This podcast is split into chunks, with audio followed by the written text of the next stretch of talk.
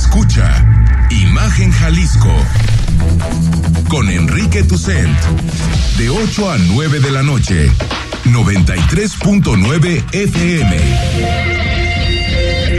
Imagenguadalajara.mx. Imagen. Más fuertes que nunca.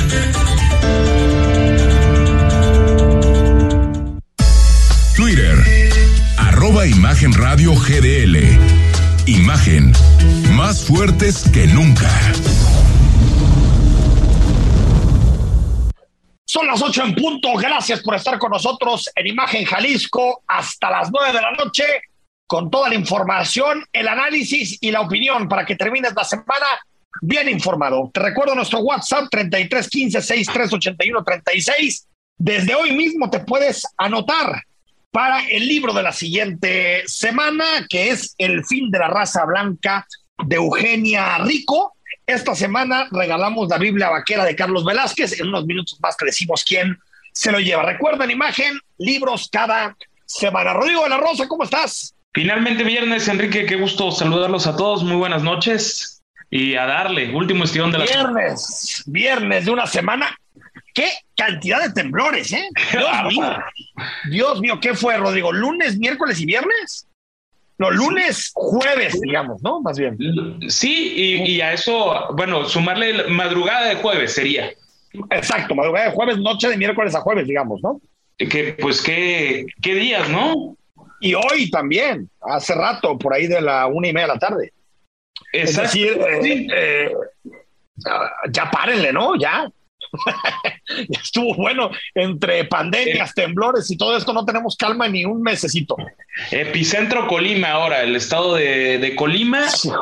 5.5 me parece fue el, el grado de, de, fuerza con que se terminó moviendo. Con eso de que ya no podemos decir escala de Richter, Enrique, pues. No, pues, cómo no, escala de Richter. Ah, okay. Escala de Richter. Yo lo voy a seguir, yo lo voy a decir siguiendo, yo lo voy a seguir diciendo hasta que hasta que la Secretaría de Gobernación nos diga que no lo podemos usar. Oye, eh, eh, ha, ha, habido una caída, ¿no? Porque el primero del lunes fue 7.7, después el del jueves madrugada fue 6.9 y este 5.5, ¿no? Exactamente. O sea, va, es decir, ha habido, ha habido un descenso. Vamos a la baja. Bueno, y, y, lo que también va a la baja es el supuesto programa, proyecto del presidente López Obrador para una paz pactada entre Ucrania y Rusia. Recordemos que esta idea, entre comillas, se le ocurrió al presidente de la República el 16 de septiembre y desde ahí ha venido cacareando que quiere ser mediador, que quiere construir un acuerdo de paz entre Ucrania y Rusia. Primero, cuando al principio lo, lo, propuso, la respuesta de parte de Ucrania no fue muy sensata, en el sentido de, bueno, más bien eh, respondieron eh, con enojo y con coraje frente a una propuesta en donde lo que parecía que hacía López Obrador era oficializar el dominio de Rusia sobre algunas regiones de Ucrania. Respondió un asesor del presidente Zelensky, pero digamos que hasta ahí quedó. Sin embargo, estos días está reunido en, están reunidos en Nueva York la plana mayor de los líderes políticos del mundo y López Obrador no le gustó, no le gusta ir a Naciones Unidas, ha ido en una ocasión y mandó a Marcelo Ebrard para que lo representara ante la Organización de las Naciones Unidas. Ahí, Marcelo Ebrard pidió generar una comitiva que pueda de alguna manera encabezar un diálogo entre rusos y ucranianos. Propone que una comitiva o caucus de jefes de Estado y de gobierno aliente y acompañe los esfuerzos del secretario general para promover medidas de fomento de la confianza hoy perdida entre la Federación Rusa y Ucrania, que permitan generar las condiciones tan pronto sea posible para acercar a las partes a los mecanismos de solución pacífica de las controversias que señala la Carta de las Naciones Unidas. Pues el propio Ebrard lamentó, el canciller, que no existan, digamos, condiciones ni predisposición de parte de algunos actores para llegar a un acuerdo de paz en el conflicto entre Rusia y Ucrania. México lamenta la falta de voluntad política, particularmente por parte de los estados poseedores de armas nucleares, para alcanzar acuerdos que permitan lograr dicho propósito, algo que quedó confirmado en la reciente conferencia de examen del Tratado de No Proliferación, que no alcanzó resultado alguno, aun y cuando los riesgos de proliferación nuclear son cada día más reales y evidentes. A escuchar todas las voces, recordemos cómo presentó López Obrador esta idea, esta campechana idea del presidente López Obrador, así lo dijo. Para detener la guerra en Ucrania y lograr hacia adelante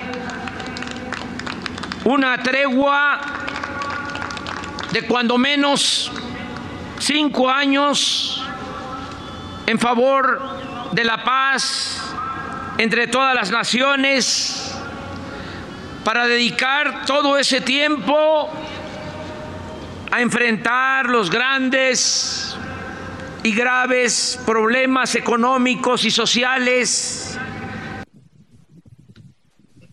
A ver, yo creo, Rodrigo, que, que, mm, eh, el presidente de la República quiso ganar la agenda con este tema. Sin embargo, me parece que no tuvo ni las palabras adecuadas, ni el tacto adecuado, ni los canales de comunicación adecuados para eh, eh, realmente ser efectivo en una propuesta de este tipo. Porque hay que decirlo, si tú lo que quieres es proponerte como mediador, si tú lo que quieres es proponer un acuerdo de paz, pues lo primero que tienes que hacer, Rodrigo, es tocar base con los dos que se están peleando bueno, en este caso, más bien uno que invadió al otro, pero al final, en este momento hay dos actores sobre la mesa, pues para ver si les late que tú seas el mediador o el que pueda abonar para, el final, para terminar el conflicto. Pero parece que López Obrador no habló con nadie y se sacó el conejo de la chistera, ¿no? Sí, es una propuesta, creo yo, poco seria y no se trata de que una propuesta en sí sea necesariamente mala, sino todo lo contrario. Siempre que hay un conflicto, puede ser absolutamente bienvenido de parte de cualquier país alguna propuesta para que se logre la, la paz. La cosa es que al querer lograr la paz en un conflicto tan serio y que desafortunadamente la tendencia es que escale y no vaya a la baja, entonces pues nos topamos con, con un presidente que nunca ha hablado de política exterior, que tiene hasta cierto desprecio, creo que eres internacionalista, no me dejarás mentir, por las, las internacionales, de repente vemos que quiere hacer política exterior y la forma en la que lo hace me parece que, termina siendo desde el lugar común. Y yo destacaría un punto de este discurso de más o menos 15 minutos que dio el día del desfile militar de el 16 de septiembre, que en ningún momento condena a la persona que tiene que ser condenada, que está clarísimo es Vladimir Putin como el líder ruso que ordena este movimiento militar. ¿En qué momento momento, él habla de una absurda guerra. Ok, toda guerra es absurda, ahí estamos de acuerdo, pero ¿por qué te resistes a condenar a quien tienes que condenar e irte al lugar común de hablar de una guerra cuando yo me quiero rehusar a hablar de una guerra cuando lo que hay es una invasión de un vil dictador, de un dictador de, de quinta como cualquier otro, otro dictador y que parece esperemos, Enrique, que las cosas se van a ir cayendo por la tendencia que hay ya de protestas, porque a la gente, esos que muchos apoyaban a Vladimir Putin, ahora pues ya no quieren asistir a la guerra. Sí, son, a ver, la propuesta que presentó Marcelo Ebrard en, Naciones Unidas ya de una forma más pormenorizada, es eh, una paz mundial de una tregua de cinco años. En estos cinco años habría una negociación entre Vladimir Putin y Volodymyr Zelensky como los, digamos, representantes de los estados ruso y ucraniano. Eh, moderado por eh, algunas personalidades, como por ejemplo el primer ministro nacionalista de la India, Narendra Modi, o el Papa Francisco o incluso el secretario general de las Naciones Unidas, Antonio eh, Guterres. El problema de aquí es que, digamos que yo noto dos, dos asuntos. Uno, la motivación de López Obrador me parece que no tiene que ver con eh, la finalización del conflicto, sino que creo que el discurso de López Obrador es para consumo interno. Porque si no lo pensara como un discurso hecho para sus bases, como diciendo yo estoy haciendo todo por la paz, entonces, ¿por qué no se esperó a que fuera el propio canciller Marcelo Ebrard quien lo presentara ante la ONU, que es donde están reunidas las naciones soberanas de este, de este mundo, los estados soberanos de este mundo? ¿Por qué lo dice en las fiestas patrias, cuando en realidad sabemos, Rodrigo, que quien está consumiendo eso, pues somos los mexicanos, realmente, ¿no? Esto no, no trasciende, ¿no? Entonces a mí me parece que uno, la motivación de López Obrador sobre todo tiene que ver con la política interna, no tanto con la política exterior en esta propuesta. Segundo, suena medio chistoso que tú propongas una paz y una tregua de cinco años, un día después de que el presidente de Rusia abrió la puerta al reclutamiento, no abrió la puerta, anunció el reclutamiento de 300 mil reservistas de la sociedad rusa que estén entre 18 y 50 años para ir a la primera línea de batalla, civiles, claro, a la primera línea de batalla para tratar de recuperar algunas zonas de eh, Ucrania que han ido perdiendo. También en el contexto en donde Rusia está impulsando referéndums de autodeterminación, que incluso van a ser votaciones electrónicas para seccionar una parte del territorio ucraniano, es decir, no está respetando su principio de inviolabilidad y de inviolabilidad territorial de los estados.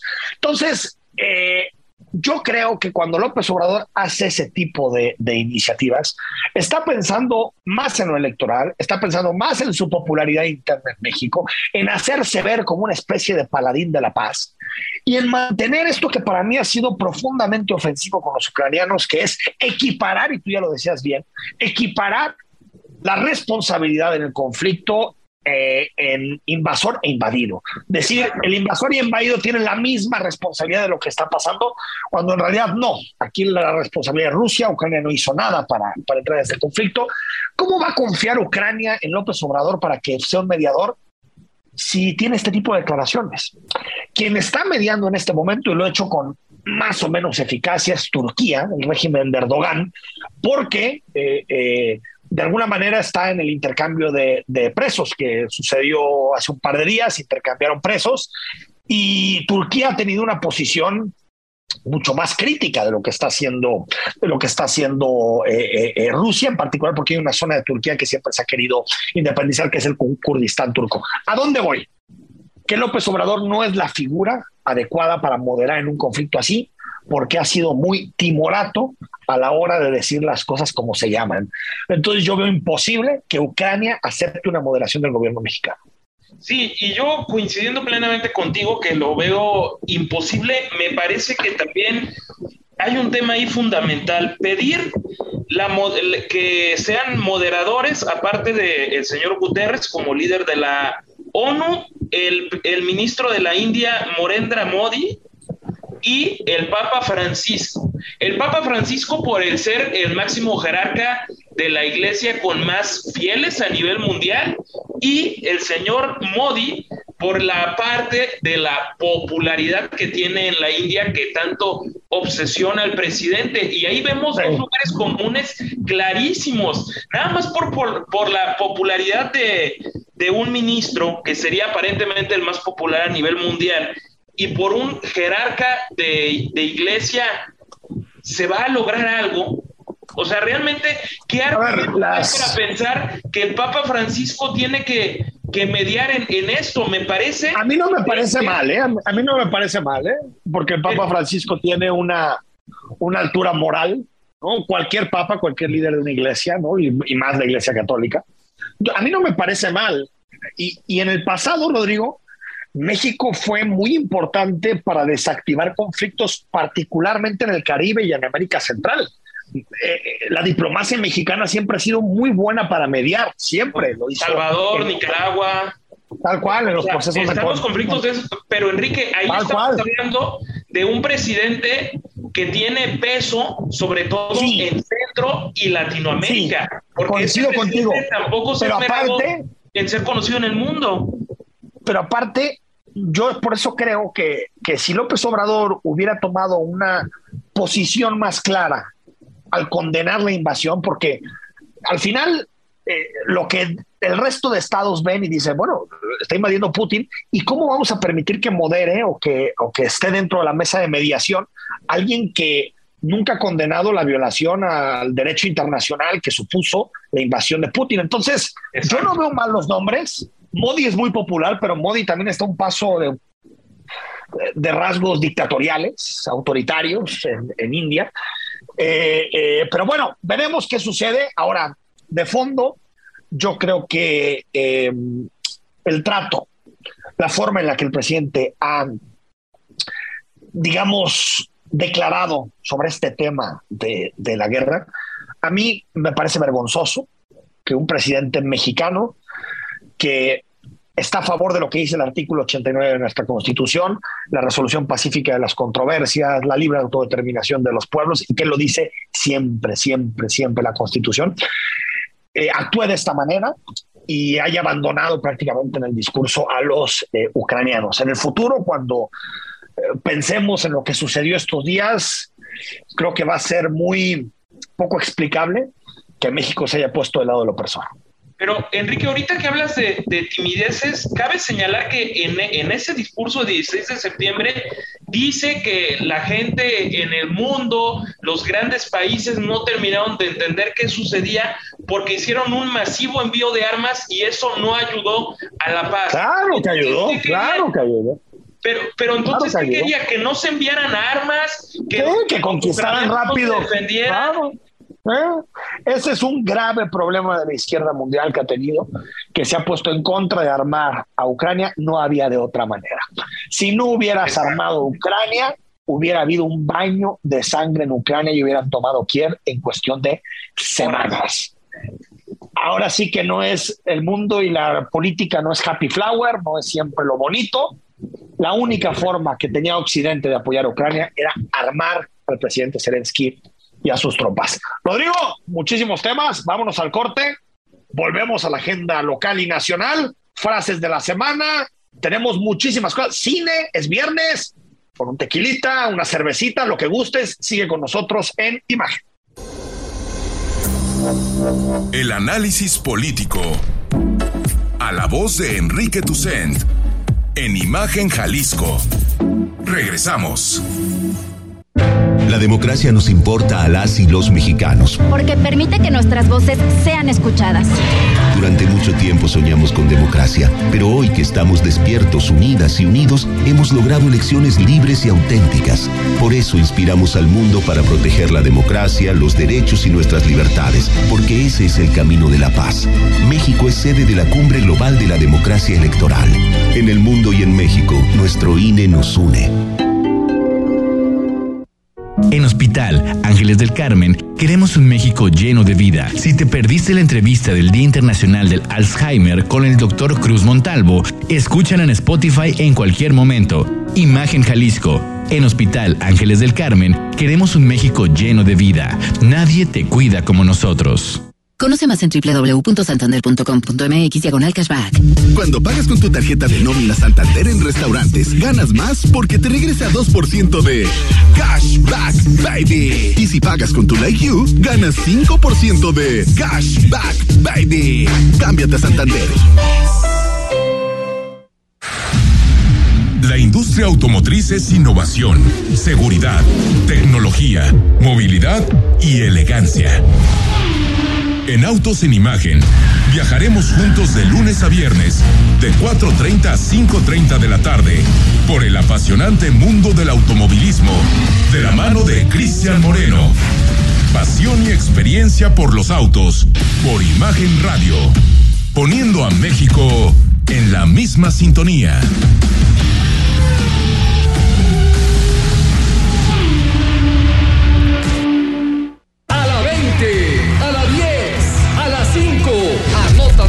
Escuchando las transmisiones de los partidos de temporada regular de la NFL por todas las frecuencias de Imagen Radio a lo largo y ancho del país.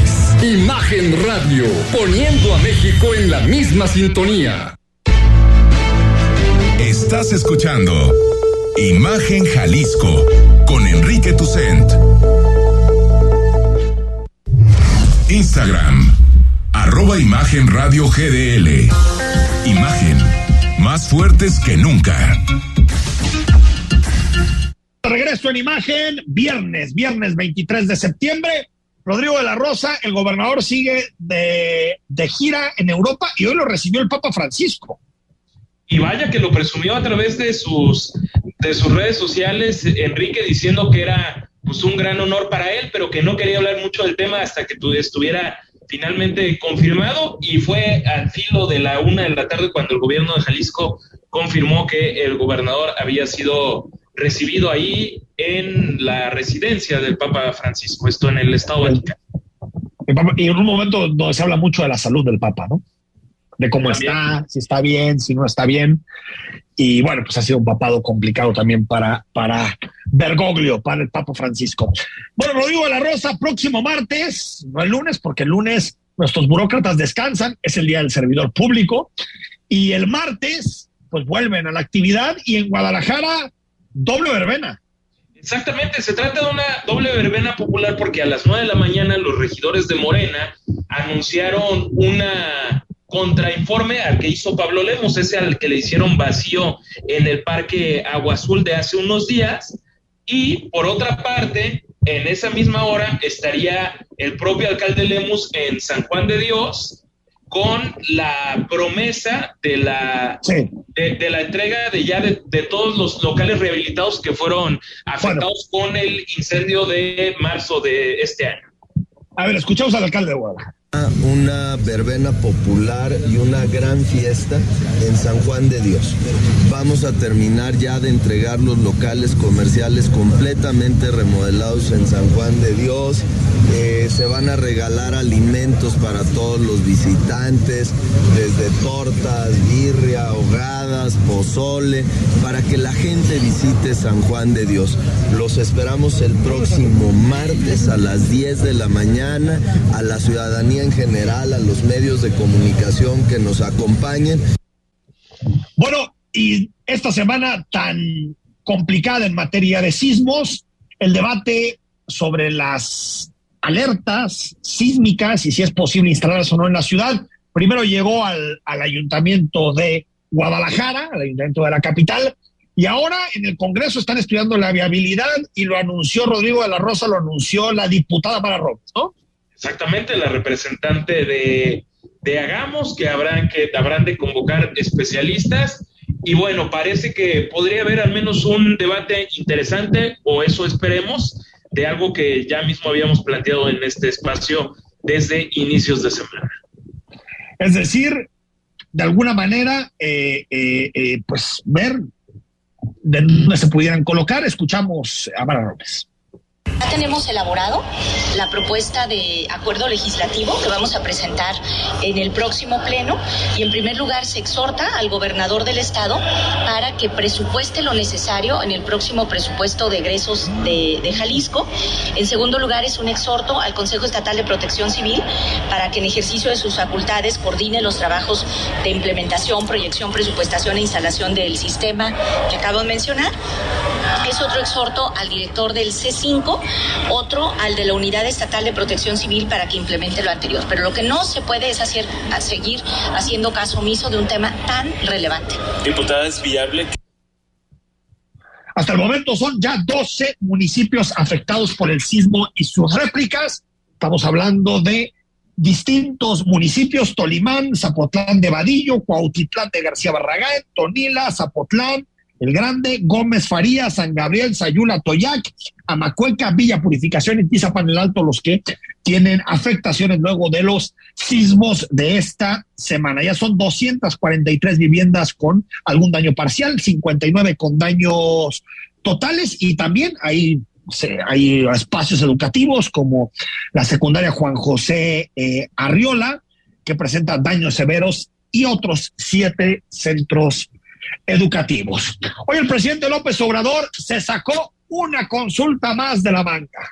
Ahora, sobre la militarización del país. Eso sí, no quiere que la haga el Instituto Nacional Electoral.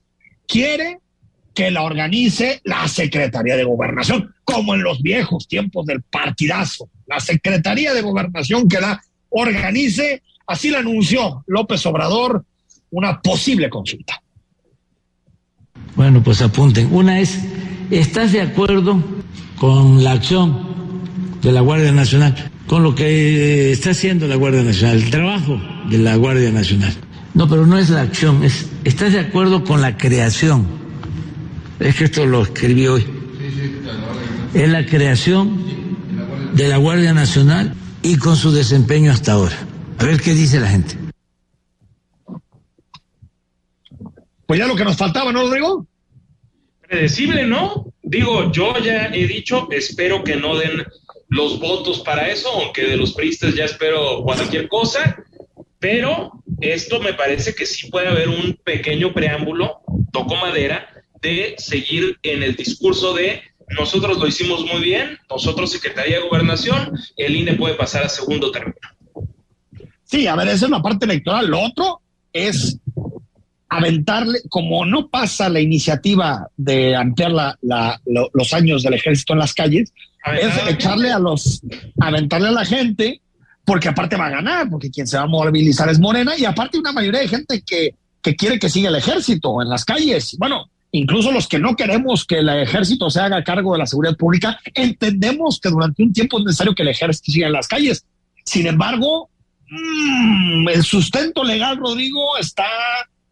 Ese es otro debate. ¿Cómo se redacta la pregunta? Exactamente. ¿Y qué va a decir la Corte? Porque hay que recordar que la Corte tiene que validar la constitucionalidad de la pregunta. Y este es un tema que tiene que ver con derechos humanos. Entonces, veremos la ley dice que no se pueden consultar temas fiscales y de y del ejército, ¿eh?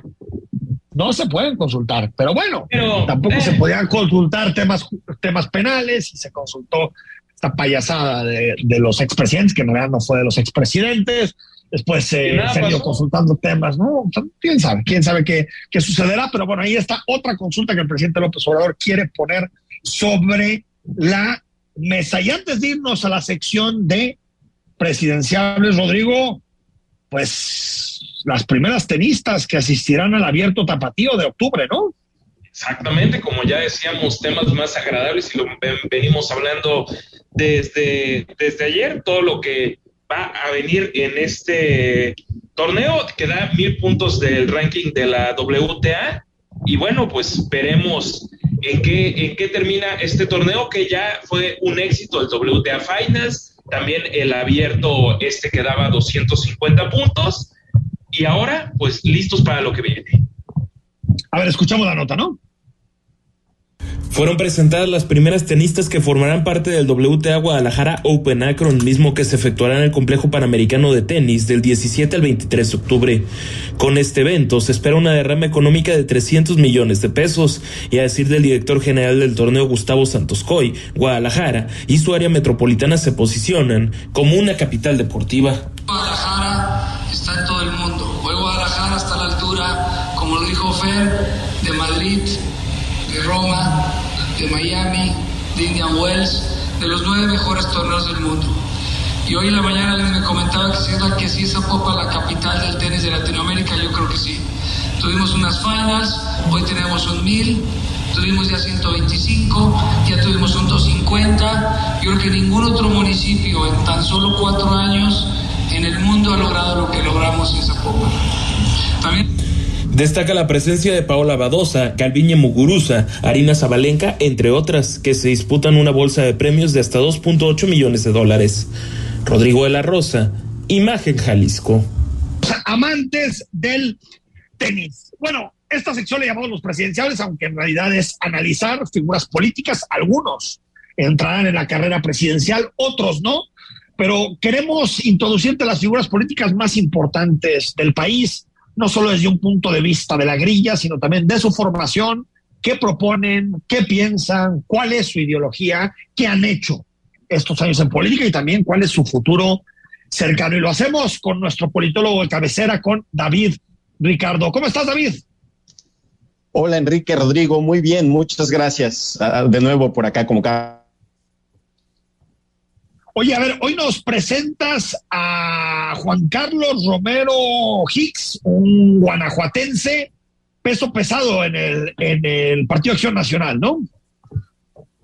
Así es, de las cinco. Tiene ya 66 años de edad. Eh, de profesión es licenciado en Relaciones Industriales por la Universidad de Guanajuato y posteriormente hizo el posgrado en Estados Unidos, una, una maestría en Administración de Negocios. Em, inició su carrera profesional como profesor en la Universidad de Guanajuato, de la que fue rector, por esto se le recuerda mucho. Fue rector entre el 91 y el 99. Eh, durante su gestión fue significativo que consiguió la autonomía para la universidad en el 99, eh, tras finalizar su periodo como rector, se afilia a Acción Nacional y en, en el año 2000 es electo eh, como candidato del PAN a gobernador de Guanajuato, que la gana y es gobernador de Guanajuato entre 2000 y 2006.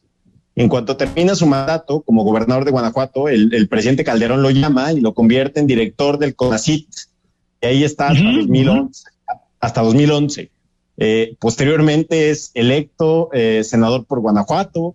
En 2017 eh, dice que quiere ser presidente. Obviamente no le da. Termina declinando por Ricardo Anaya y Ricardo Anaya lo promueve como coordinador de educación, ciencia, tecnología e innovación. En el 2018 es electo diputado federal, le convirtió en el coordinador de la bancada de Acción Nacional y por ende en el líder de la oposición y en 2021 revalidó el cargo como diputado federal por el Distrito 4 de Guanajuato. Entonces, como podrán ver, tiene una carrera Aunque ya no es coordinador, ¿no? Ya es otro Romero. No, ya no. El coordinador. es Javier o Jorge. Jorge. Jorge. Jorge. Jorge. Jorge. Un hombre poderosísimo, sí, Jorge, pero bueno, este Romero no, Romero ya solamente es diputado. Y ahora el PAN está iniciando también este, unos foros de sus corcholatas para empezar a mover a sus candidatos oficiales, Maru Campos, eh, Mauricio Curi, Mauricio Vila, eh, Santiago Krill, y van a tener una serie de foros con la sociedad civil para empezar a mover sus candidaturas y que hagan algo de ruido, porque la verdad es que no se les escucha por ningún lado, la, oposición está completamente borrada. Entonces, el, el, PAN tiene esta estrategia para que mínimo aparezcan ahí en algunos eh, conservadora, es liberal en en, lo político electoral, pero conservador en lo social. Él ha declarado que defiende la vida en todas sus etapas. Ha dicho que el PAN es un partido feminista. Yo no sé dónde lo, le ve el feminista, dice, pero no está a favor del aborto. Es, es, escéptico de la legalización de la marihuana, un tema que ya es más de consenso. Él sigue siendo escéptico y dice que la educación y que los jóvenes no deben estar cerca de las drogas y este tipo de cosas. Eh, y sus, sus, propuestas, su receta para sacar adelante el país es fortalecer el Estado de Derecho, combatir la inseguridad, promover una economía que genere empleos, fortalecer las instituciones y una política exterior más efectiva que atraiga inversiones. Entonces, pues es, algo que ya una receta que se aplicó justamente en sus años de, de, auge de Romero Hicks en los 90 y en, y en el inicio del 2000 es muy el programa de Calderón. Digo, es interesante que, es un perfil académico, un, profesor como que siempre genera eh, simpatía, es un tipo que entiende eh, de ciencia, de tecnología, pero no, no lo veo compitiendo eh, a la presidencia, aunque Marco Cortés lo quiera posicionar.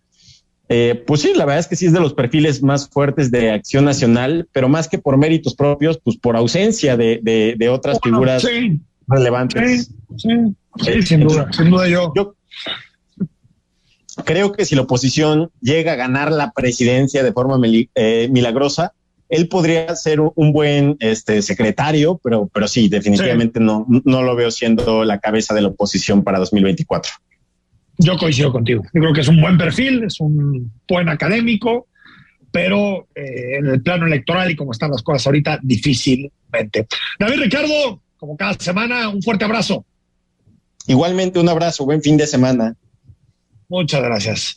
Bueno, vámonos al corte, Rodrigo, porque cuando regresemos regalamos libro, nos metemos de lleno las frases de la semana y por supuesto que tenemos cine, porque estamos a las puertas del fin de semana. Quédate con nosotros en imagen hasta las nueve. El análisis político a la voz de Enrique Tucent en Imagen Jalisco. Regresamos. Porque así es, acogedor, accesible y con un sazón inigualable. Historias que solo se dan en Giardino di Baco, Avenida José María Vigil 2997, en el corazón de Providencia, 3327 1230 51. Giardino di Baco, Italia y México compartiendo sus colores. Conoce más en www.santander.com.mx diagonal cashback. Cuando pagas con tu tarjeta de nómina Santander, ganas más porque te regresa Cashback Baby. ¿Sabes qué es el Tribunal Electoral? Sí, es la máxima autoridad en materia de elecciones. El que resuelve conflictos entre partidos y candidaturas. El que defiende mis derechos político-electorales. El que valida las elecciones y le da certeza jurídica es el encargado de brindar justicia electoral. El que garantiza que mi voto sea respetado. Tribunal Electoral. Justicia que fortalece la voluntad ciudadana. La fe te ayuda a creer en ti y te da la inspiración para lograr cosas importantes en la vida. Por eso en este espacio, a través de temas sobre religión católica y de valores, te ayudaremos a reforzarla cada día. Escucha al Padre José de Jesús Aguilar Valdés en Resonancias de Fe, todos los domingos a las 9 de la mañana, por Imagen Radio.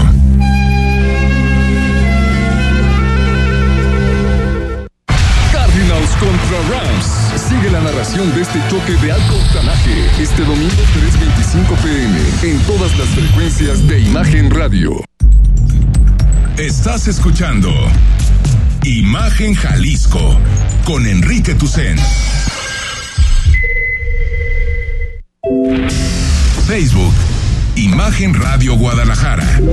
Imagen, más fuertes que nunca. Estamos en imagen, imagen Jalisco, hasta las nueve con todo el análisis, toda la información, la opinión. Antes de empezar con las frases, Rodrigo, ya están las preguntas que quiere hacer López Obrador a las y los mexicanos la, para el asunto de la consulta sobre, sobre la Guardia Nacional. La primera pregunta sería, ¿estás de acuerdo con la acción de la Guardia Nacional y con su desempeño hasta ahora? Dos, ¿consideras que las Fuerzas Armadas, el Ejército y la Marina deberían mantenerse haciendo labor de seguridad pública hasta 2028 o que regresen a sus cuarteles en marzo de 2024? ¿Cuál es tu opinión? ¿Que la Guardia Nacional pase a formar parte de la Secretaría de la Defensa Nacional o dependa de la Secretaría de Gobernación o de Seguridad Pública? Esas serían las tres propuestas de pregunta de López Obrador. Y con el operativo Acarreo, pues 90-10 como siempre, ¿no? Totalmente, totalmente. Esas consultas que lo único es que nos cuestan dinero del erario público, pero que no dejan nada positivo. Bueno, frases, una semana marcada de frases. Primero tenemos que hablar de Raúl Paz, que ese sí fue la transformación, esa sí fue la cuarta transformación, ¿no? O sea, se cambió en minutos, ¿no? Disfrútenlo. Oye, por ahí decían, creo que tiene un mérito en la farándula, que fue novio de Ninel Conde. Entonces, ah, ¿verdad? Ya, caray, eso sí no sabía, pero pues tiene méritos en la farándula, no tanto en la política, pues disfrútenlo. La decisión más difícil de mi vida laboral y política. Y no difícil por lo que implica la decisión, sino difícil porque sé a qué me voy a enfrentar y a los ataques de distintos intereses mezquinos que me van a querer demeritar para analizar la minuta de la Guardia Nacional. Sin duda no estamos de acuerdo en lo que hoy ha planteado el Ejecutivo. Creo que tenemos que sumar esfuerzos para reforzar la seguridad en México. Estamos para eso, pero el modelo que se está planteando está comprobado que en México y en el mundo es peligroso. Pues sí, este cuate, ¿no? Qué cosa. No, no, no. Oye, pero, pero aparte, es que yo cada que escucho esas cosas digo, es que por eso la gente odia tanto a los políticos, neta. Ah, yo, yo siempre he pensado que hay políticos valiosos, que hay gente que hace bien las cosas, pero por uno pierden mucho, ¿no? Porque este tipo de casos se vuelven virales, se vuelven por todos lados y la gente dice, pues mira, al final cambian de opinión, como cambian de calzones y les vale más. Pero bueno, pues al final Raúl Paz, no sabemos si con futuro político, si con amenazas, si con qué, pero lo terminaron doblando. Y Kenia López, la senadora, no le gustó mucho, ¿verdad? Y le tiró con todo. Lástima que hoy los yucatecos se están enterando que un senador lastimosamente se dobló ante las presiones y ante el poder que lastimosamente ejerce, un poder corruptor que lastimosamente ejerce el gobierno de Morena ante la militarización de este país. Concluya, senadora. Sin duda, el estado de Yucatán es un maravilloso estado. Qué lástima que hoy un senador se ha dejado doblar. Pues sí, Kenia López, que siempre es dura, y en esta ocasión, pues terminó exhibiendo a su compañero, que sí. Pues, ¿qué se puede decir? Ahora veremos, Rodrigo, porque se rechazó esta semana una derrota importante. Bueno, se rechazó, más bien se retiró la, la, propuesta de ampliación del mandato constitucional de las Fuerzas Armadas que pueden estar en las calles, pero se quedan a tres senadores, ¿eh? Es decir, no dudemos que estén pescando en estos días, ¿eh? A otros como Raúl Paz. Sí, desde luego. ¿No? Entonces, veremos, ¿eh? no es un asunto que esté muerto. Germán Martínez, duro, pero aparte firme y muy bien, mi respeto para Germán Martínez, confronta al titular de la Sedena después de ese horroroso discurso partidista que dio Luis Crescencio Sandoval. Aquí está los argumentos que dio el senador Martínez. Un civil debe estar por encima de un militar, porque de lo contrario, con un ejemplo absurdo, podría estarse prohibiendo la esclavitud y autorizándola en un transitorio. Los transitorios siguen la suerte de lo fundamental. Y lo fundamental es que la autoridad civil está por encima de la autoridad militar. De lo contrario, parafraseando Octavio Paz, estamos instalando a la mentira de que el poder civil manda sobre el militar. El argumento político es frente a una permuta, frente a un cambalache, frente a un tueque. Eso es difícil quitarle razón, ¿no? No, bueno, me parece que con argumentos, como debe ser siempre, terminó por aplastar ese discurso, como tú dices, francamente infumable que hizo Luis Crescencio. No, y, y, peor, porque, porque puede haber discursos infumables que sean, pues de alguna manera, institucionales. Este fue un discurso político de los Totalmente. Político, y eso es muy preocupante. Los militares no deben de hacer política porque los militares son un instrumento y son un eh, cuerpo que pertenece no al gobierno, que pertenece al Estado mexicano y el Estado mexicano somos todos. Y AMLO defendió a, a García Vilchis, ¿no? Exactamente, con la recomendación amorosa que hice desde el miércoles de que hay que quedarse con quien te defienda, como López Obrador, a la señora García Vilchis. Apoyamos porque, pues, no les gusta a los mentirosos, además de falsarios, eh, son muy eh, groseros y cada vez que se da a conocer esto, pues eh, se lanzan contra Elizabeth cuando es algo que ayuda mucho a la sociedad, al gobierno. Que eso es, eso es muy del presidente, ¿no? Entre más leales le son al presidente, más los defiende, ¿no?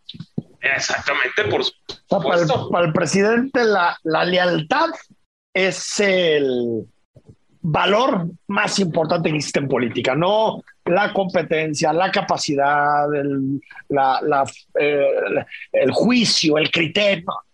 Para el presidente es simplemente la lealtad, dice alguien es leal. Habla maravillas, maravillas, a pesar de que la señora García Vilchis, pues realmente eh, pasará a la historia como una periodista que decidió venderse, para eh, criticar a sus compañeros y para dedicarse a criticar a sus colegas de profesión, cosa que me parece poco digno de su parte. Y tal vez el round de la semana, ¿no, Rodrigo? Ah, sí, muy, muy buena la confrontación que se dio ayer entre el periodista Jorge Ramos y López Obrador. Escuchamos parte de esa confrontación. Entiendo, pero es que ya es el gobierno más violento y usted no quiere pasar la No, no, como el pero no, no, pero de no es muertos, cierto. el gobierno de los de- no es de cierto lo que tú dices. No, no, no, no. Yo nada más, este, No, si en- en fuese cifras- así. No, en cifras reales. No, en cifras reales, no. Si fuese así, este, tendríamos todas las denuncias de la Comisión de Derechos Humanos. No hablo de crímenes de Estado, no estoy hablando de crímenes de Estado, estoy hablando de qué gobierno tiene más homicidios dolosos y es el suyo. No. Presidente, es que están las cifras aquí. O sea, no, Sí, no las he- pero no- no ya te expliqué. Sí, no las he inventado yo. las, Sí, son- ya son te, la- ya te lo expliqué. Nada más sí, que el grupo Sinaloa, el grupo Jalisco, eh, el cartel de los Zetas, el cartel del Golfo, eh, el cartel de Guanajuato, todo eso se creó en los gobiernos anteriores cuando se les protegía. Fíjate que, que, que, que bien cuando, cuando hay posibilidades de interpelar y criticar al presidente, ¿no? Que él está acostumbrado, está resguardado por, por, por sus fieles, por sus leales, ¿no? Que le hacen preguntas a modo. Y, y aquí, pues Jorge Ramos le sacó de, las propias cifras del gobierno, le demostró que este es el, sexenio más sangriento de la historia. Ya, no, no, hay, no hay debate. Otra cosa es lo que se defendió López Obrador, que, que es cierto también en sus datos, que digamos que eh, en el sexenio de Calderón o en el sexenio de Peña, en términos proporcionales, creció más, se aceleró más eh, la violencia, pero en número de personas asesinados ya no hay debate. Este es el sexenio con más homicidios de la historia del país. ¿ya? Se acabó. Oye, Enrique, ¿pero qué crees? Claudia Sheinbaum aparentemente se molestó mucho de que criticaron a su, a su patrón y pues mandó a su secretario, al, a Chichincle Martí Batres, a decir que las cifras de Jorge Ramos son muy chafas. ¿Son qué? ¿Chafas? Son, son muy chafas. Ah, caray, pues son Pero las mismas son las, del gobierno pero son las del gobierno. Pero son, las Pero del son gobierno. chafas. Pero lo que está diciendo es que las cifras del gobierno son chafas. Pues Bueno, aparentemente, eso- porque la neta, eso tal vez- es muy chafa. Palabras del señor Martí Batres, imagínense nada más. Bueno, pues sí, pues duele. Duele que te digan las verdades. Pues así está el asunto. Rodrigo, antes de irnos al corte, un número del 1 al 81. Se va y se corre con el 35, Enrique. Número 35. El libro se va para Alejandro Ramírez Pérez. Alex, ya tienes el libro. eh, la Biblia vaquera y bueno, pues eh, eh, para que lo disfrutes, para que lo disfrutes estos días. Recuerda que en la semana volvemos a tener libro, como siempre. Cada semana tratamos de tenerte un libro para, para, para la audiencia de imagen. Y esta semana también tendremos posibilidad de regalarte el libro de Eugenia Rico, El fin de la raza blanca, un libro cortito de cuentos que está muy interesante y que nos dejó el día de ayer Carlos López de Alba. Vamos al corte y cuando regresemos cerramos la edición de hoy con recomendaciones de cine. El análisis político. A la voz de Enrique Tucent. En Imagen Jalisco. Regresamos. Porque así es, acogedor, accesible y con un sazón inigualable. Historias que solo se dan en Giardino di Baco, Avenida José María Vigil 2997, en el corazón de Providencia, 3327 1230 51. Giardino di Baco, Italia y México compartiendo sus colores. Conoce más en www.santander.com.mx diagonal cashback. Cuando pagas con tu tarjeta de nómina Santander en cines, conciertos y teatro, ganas más porque te regresa 2% de Cashback Baby. Y si pagas con tu Like You, ganas 5% de Cashback Baby. Cámbiate a Santander. Multiplica tu dinero y asegura tu futuro con Grupo Orbe y la inversión inmobiliaria. Visítanos en Mérida, Cancún, Ciudad de México, Monterrey, Querétaro, Puebla, Villahermosa, Tuxtla, Guadalajara y Veracruz. La COFE se trabaja para que elijas entre mayores opciones los bienes y servicios que más se ajustan a tus necesidades. Yo compro el café de la mañana con el señor de la esquina. Es barato y lo prepara como me gusta. A mí me gusta mi café de la cafetería de cadena. No importa dónde lo compre, siempre encuentro mi favorito. Yo prefiero el café recién molido que preparan en la cafetería de especialidad. La calidad es mejor. Con competencia, tú eliges. Más competencia para un México fuerte. Comisión Federal de Competencia Económica. Visita cofese.mx. El mundo cambió e Imagen Radio también. Por eso, podrás vernos en televisión. Busca Imagen Multicast, canal 3.4 de la televisión abierta y en los principales carriers de televisión de paga. Imagen Multicast, canal 3.4 de televisión digital, poniendo a México en la misma sintonía. Los domingos Imagen Radio presenta para usted segunda emisión de Noticias del Domingo. El pulso de la información dominical en la voz de Héctor Figueroa. Segunda emisión de Noticias del Domingo. 3 de la tarde por Imagen Radio. Poniendo a México en la misma sintonía. Estás escuchando Imagen Jalisco con Enrique Tucent. Twitter Imagen Radio GDL. Imagen, más fuertes que nunca. Estamos en Imagen, noche de viernes, a las puertas del fin de semana y cada viernes Enrique Vázquez, mi tocayo, nos da sus recomendaciones cinematográficas y bueno, revancha ya la propuesta, una comedia juvenil que la puedes ver en Netflix. Tocayo, ¿cómo estás? Tocayo, gracias, saludos para ti, tu auditorio. Y en esta ocasión tengo un par de propuestas de la misma plataforma de Netflix. Específicamente, esto es para quedarse en casa, por supuesto. Y la primera propuesta es una comedia juvenil, esta especie como de subgénero cinematográfico en donde se involucran jóvenes en una high school, ya saben, este nivel educativo en Estados Unidos, en el que eh, es más o menos equivalente el bachillerato en nuestro país. Y me refiero a Revancha Ya o Do Revenge, el título original, que ya explicarán ahí la cuestión gramatical de, de, lo, que, de lo que significa esto. Eh, con estos elementos ya se adivinan los ingredientes de la historia que por supuesto tiene que ver con liberación sexual, acoso escolar, sustancias tóxicas, pugna por ser los personajes más populares de la escuela y mucho sarcasmo e ironía con un aditivo muy de estos días, la incorrección política, el delirio woke y las defensas progres.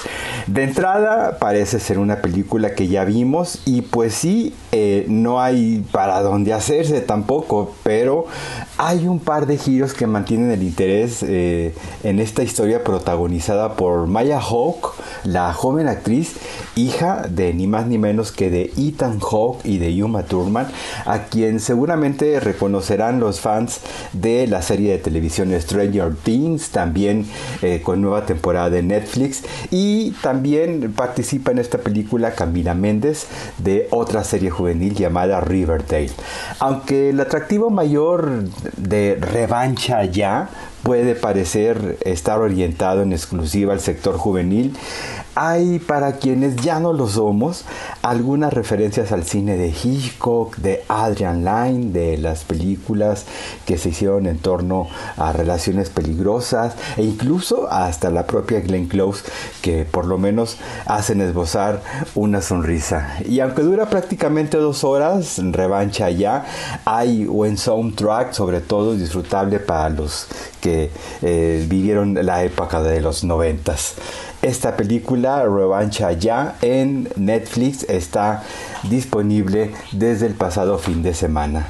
La otra película que recomiendo para este fin de semana se trata El Jeremías, una película mexicana que no es precisamente un estreno porque prácticamente es de ya hace siete años. Se estrenó en el Festival de Guadalajara y tuvo una muy fugaz presencia en la cartelera cinematográfica nacional, por lo que me parece muy afortunado que Netflix la retome y la ponga a disposición de sus usuarios. El Jeremías del título está interpretado por un niño prepuberto interpretado por Martín Castro y pues como suponen es el Jeremías porque vive en el norte, específicamente en Sonora y pues allá es común que a los nombres propios, a los nombres de personas se les anteponga el artículo el o la según corresponda. El Jeremías es un niño de inteligencia avanzada, un coeficiente intelectual eh, muy alto y vive en el seno de una familia de no muchos recursos económicos y que tampoco tienen pues muchos estudios, por lo que las situaciones derivadas con la convivencia eh, de este integrante tan culto y sincero y muy cuestionador resultan ser muy divertidas. Al Jeremías lo acompañan personajes interpretados como Isela Vega, eh, está Daniel Jiménez Cacho, Jesús Ochoa, Gabriela Roel y Juan Manuel Bernal. Y terminan por redondear esta comedia que quizás raya en una intensidad muy acentuada en los estereotipos que vemos ahí, pero arranca algunas y buenas carcajadas y que proviene de una época en donde la polarización de la eh, del país no era tan marcada como lo está ahora. El Jeremías es una propuesta de cine mexicano que no involucra grandes ciudades, eh, se va a lugares eh, rurales, son menos complicados este, que los de una ciudad y que más allá de identificaciones y empatías por parte del espectador, consiguen darle una bocanada de aire fresco al cine nacional que a veces, hay que admitir, es denso, oscuro y poco accesible, sin tanto equilibrio para abarcar mayor y mejor público. Buscan al Jeremías en Netflix que está disponible desde ya. Estas son las propuestas para quedarse casa, Tocayo. Gracias por atenderlas. Y si no, pues también recibo reclamos en Twitter en donde estoy como arroba Enrique Vázquez-bajo. Nos escuchamos el próximo viernes. Muy buen fin de semana. Pues se nos fue, como decía nuestro productor Dylan, esta movidita semana, nunca mejor dicho. Rodrigo de la Rosa, eres libre para irte por un tequilita o un virote, lo que tú quieras. No, yo me quedo con el, con el tequilita. Perfecto. O el tequilita, o el tequilita con el virote. Las dos cosas. Para que se puede, ¿no? Exacto. Nos vemos la próxima semana. Nos escuchamos a partir del lunes a las 8 de la noche. Tenemos muchísimos invitados, entrevistas, análisis, opinión. Recuerda que te puedes meter al podcast a partir de las 9 de la noche en Imagen Jalisco en Spotify ponle campanita, califícanos y ponnos seguir y estamos comunicados todo el tiempo a través de las plataformas de audio. Soy Enrique Tucen y que tengas un buen fin de semana. Escucha Imagen Jalisco con Enrique Tucent de 8 a 9 de la noche, 93.9 FM. Imagenguadalajara.mx Imagen. Más fuertes que nunca.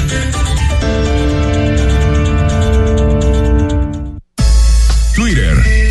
Arroba Imagen Radio GDL. Imagen. Más fuertes que nunca.